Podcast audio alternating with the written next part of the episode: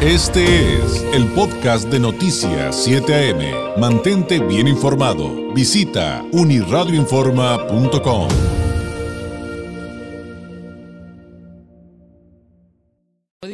top 10 de los destinos más hospitalarios de México, de México, y en primer lugar, Valle Guadalupe Ensenada. Eh, ¿Qué hay que analizar alrededor de esta situación que, bueno, nos da mucho gusto, pero al mismo tiempo representa retos? Eh, para hablar sobre este tema, le agradezco mucho que nos tome la llamada en esta mañana de viernes eh, el maestro Edric Reyes, experto en gestión turística. eh, ha, ha cursado una maestría en administración de negocios, tiene más de 17 años de experiencia en el ramo del servicio, atención al cliente, mercadotecnia turística, administración hotelera, hospitalidad y administración pública. Así que este es, este es su tema. Conferencista, catedrático, eh, tiene en este tenor eh, Hospiration. Vamos a platicar de eso más adelante. Forma parte de los emprendedores del Valle. Edric, ¿cómo estás? Muy buenos días. Querido David, ¿cómo estás? Muy buenos días. Oye, a ver, en este tema de, de, de, de que Valle Guadalupe, digo, qué, qué gusto, ¿no? Que sea uno de los 10 destinos más hospitalarios de, de México eh, y sea el número uno.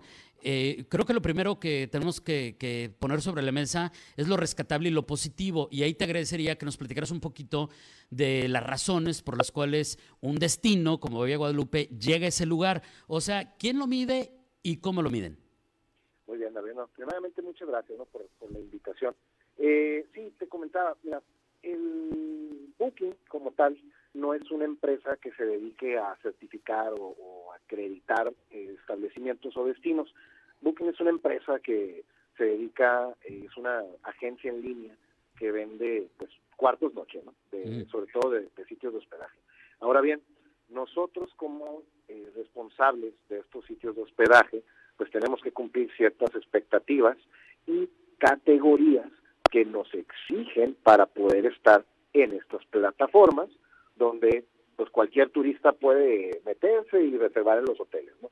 Eh, Valle de Guadalupe pues es un, es un destino que como ya lo conoces, eh, nuestro producto ancla en Baja California, la ruta del vino, se ha desarrollado muchísimo en los últimos cinco años, ha, ha- sido un boom la verdad, y pues no nos extrañó el, el que estuviera dentro de, de estas distinciones, pero ahora estar a tener el primer lugar, pues sí, sí te lleva, ¿no? Y te dice, oye, ¿qué estamos haciendo bien?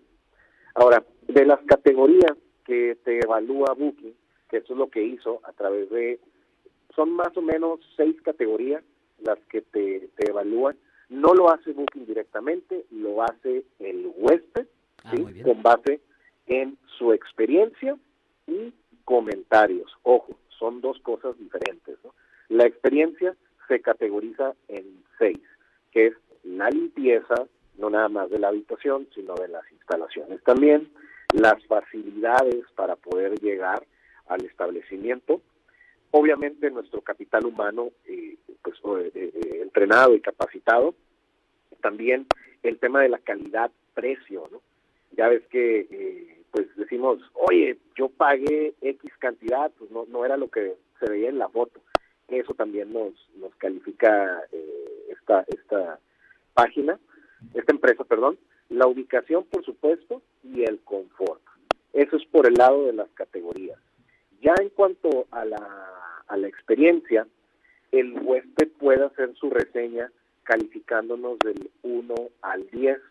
Ahora, eh, debo decirte que lo, vaya, el, el algoritmo, la estrategia que utilizó Booking y hablando con, con algunos de los directivos días pasados, nos comentaron que tomaron cerca de 240 millones de comentarios y reseñas de los viajeros en México. ¿sí? Entonces, de ellos, eh, pues se destacó Valle de Guadalupe por todo lo que ya te, te he mencionado, que estas categorías, pues, salió con, con calificaciones de 8.8, 9.2, 10, ¿no?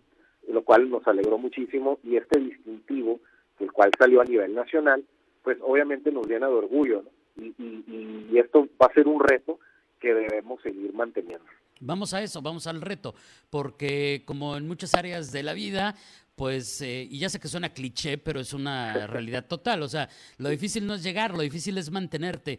¿Cuáles son los retos en materia de estabilidad y mantener esos estándares que nos estás platicando y que la gente ha dicho, oye, pues está muy bien, ¿no?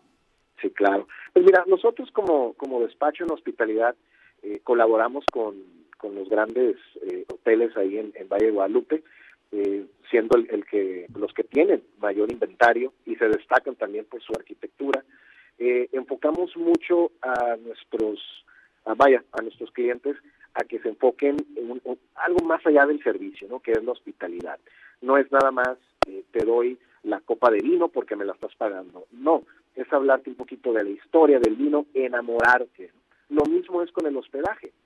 Eh, sucede que si tú entras a una habitación eh, y bueno, vienes manejando desde Los Ángeles, tráfico, la línea para cruzar a, Tijuana, el tráfico en, las casetas y que pues tu día no estuvo bien, ¿no?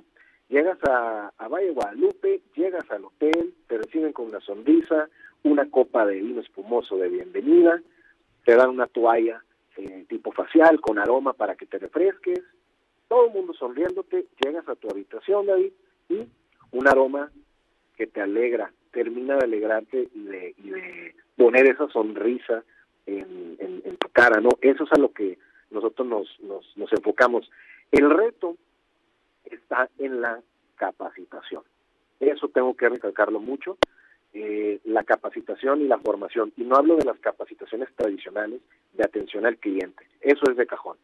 Yo hablo de una capacitación en hospitalidad, una capacitación en cuidar al colaborador, una capacitación donde no nada más se involucren los mandos medios u operativos, sino también los dueños, inversionistas y gerentes, porque al final del día, eh, Valle de Guadalupe pues es un destino donde tiene sus, sus picos, ¿no?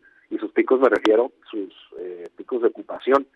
Sabemos que en verano pues se llena y en fines de semana siempre está lleno, pero el reto también está en que entre semana nosotros tengamos esa misma atención y que sea una atención a todos los huéspedes eh, por igual. Hablo de la parte intangible.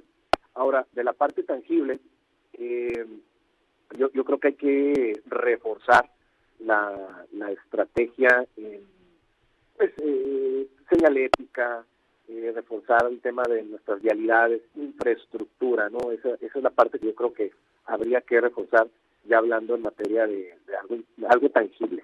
Por supuesto. Y, bueno, aquí ya después ahondaremos en otra participación, eh, eh, específicamente en este tema que me parece apasionante y súper interesante, porque Edric, yo creo que a todos nos ha pasado que te la pasas increíble, que te dices, esto está, pero para compartir, para recomendar, y por un pequeño detallito, que es el punto 0001%, puedes echar a perder esa recomendación. Entonces, eso después lo platicamos, pero, pero por tiempo tengo que cambiar, cambiar de tema porque no te puedo despedir sin, sin, hacerte una serie de, preguntas respecto a situaciones de contexto. ¿A qué me refiero? Eh, sin politizar, pues estamos hablando de una situación de inseguridad, se vino lo de lo de lo de Matamoros, este, de repente uno dice qué efectos va a tener, afecta, no afecta, hasta hasta dónde todo este contexto que hemos estado viviendo tanto aquí como en otras fronteras, Edric, afecta al turismo y que no está necesariamente ligado solamente al turismo de salud, ¿eh? sino al turismo, eh, me dice el sentido común, al turismo en general. Sí, digo, al final del día, eh, cualquier nota, vamos a ponerle en este caso, no positiva, nos va a afectar. Nosotros somos un destino de consecuencia, consecuencia de que tenemos la frontera más transitada del mundo y pues vaya, de ahí vienen la mayoría de nuestros turistas. De hecho, en México el 58% de los turistas son americanos. Aquí en Baja California no dudamos que sea arriba de, del 58, 62% aproximadamente. Es un turismo carretero. Pero también las noticias viajan, pues tú lo sabes, ¿no? Rapidísimo. Eh, yo creo que, en mi opinión, no es que afecte directamente Baja California, en México, pues ahí sí nos tenemos que reforzar un poquito más, ¿verdad? Como país, pero yo creo que aquí la reflexión está en ser más preventivos. Eh, y qué bueno que, se aclare el punto sin politizarlo, simplemente abonándole. Creo que debemos ser más preventivos, debemos crear o, reforzar, diría yo, un manual de crisis y no nada más para este tipo de, acciones, ¿eh?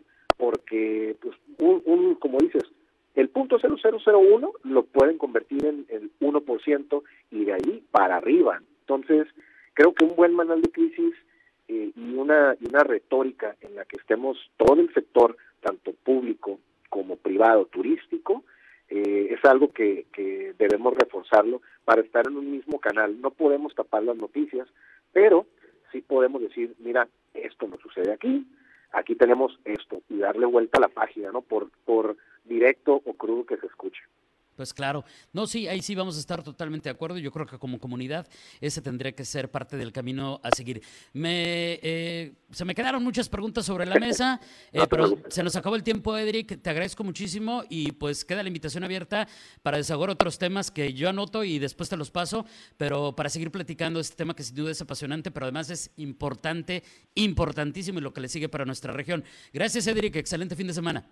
Cuídate mucho, David. Muchas gracias a tu equipo y los espero allá en la ruta del vino. Fuerte abrazo. Gracias. Es Edric Reyes, experto en gestión turística, eh, forma parte de los emprendedores del Valle, hablándonos de este, de este tema, sin duda, eh, pues que nos puede generar mucho orgullo, pero que también representa un reto de que difunden este top 10 de los destinos más hospitalarios de México y Valle de Guadalupe en primer lugar. Este fue el podcast de Noticias 7am. Mantente bien informado. Visita unirradioinforma.com.